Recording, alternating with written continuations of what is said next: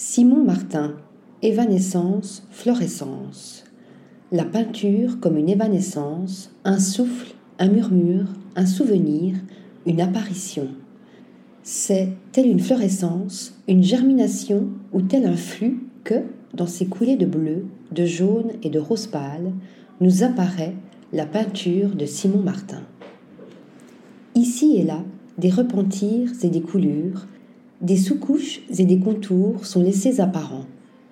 Elle est pareille à la mémoire, nous dit Auria Maclouf, la commissaire de l'exposition consacrée à l'artiste qui voit la transmutation de la matière des rêves et des souvenirs. Née des graines qu'ils ont laissées avant de s'évanouir, la peinture de Simon Martin les fait germer en bourgeons vivaces. Des roses ont poussé dans les joints du carrelage, la peinture s'écaille et l'eau dévale le ciment. Les titres en témoignent. Ils laissent entrevoir la faille aussi, l'étrangeté s'immisçant dans le réel, une réalité semblant se liquéfier dans l'eau de l'aquarelle et les pâleurs de l'huile mêlées à l'acrylique se répandant dans ce jardin de la peinture. Peuplé de visages évanescents, de corps et de fleurs fantômes, affleurant sur la toile ou le papier comme des corps flottants ou des apparitions, le monde couleur pastel de Simon Martin paraît en effet plus proche de l'univers des songes.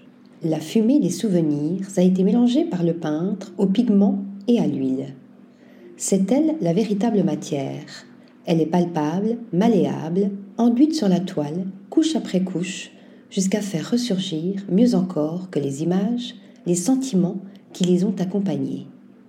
Écrit Auria Maclouf. Surgissant, comme par miracle, d'infimes variations chromatiques, allant du bleu au vert délavé, en passant par le mauve, des corps et des fleurs semblables à des ombres, tels des mirages, menacent à tout moment de disparaître. Ici, deux visages couchés, à peine perceptibles, flottent sur la ligne d'horizon, l'un ourlé par la mer, l'autre nimbé de brouillard mauve, comme émergé de la brume. Là, des roses trémières surgissent de nulle part et comme incomplètes.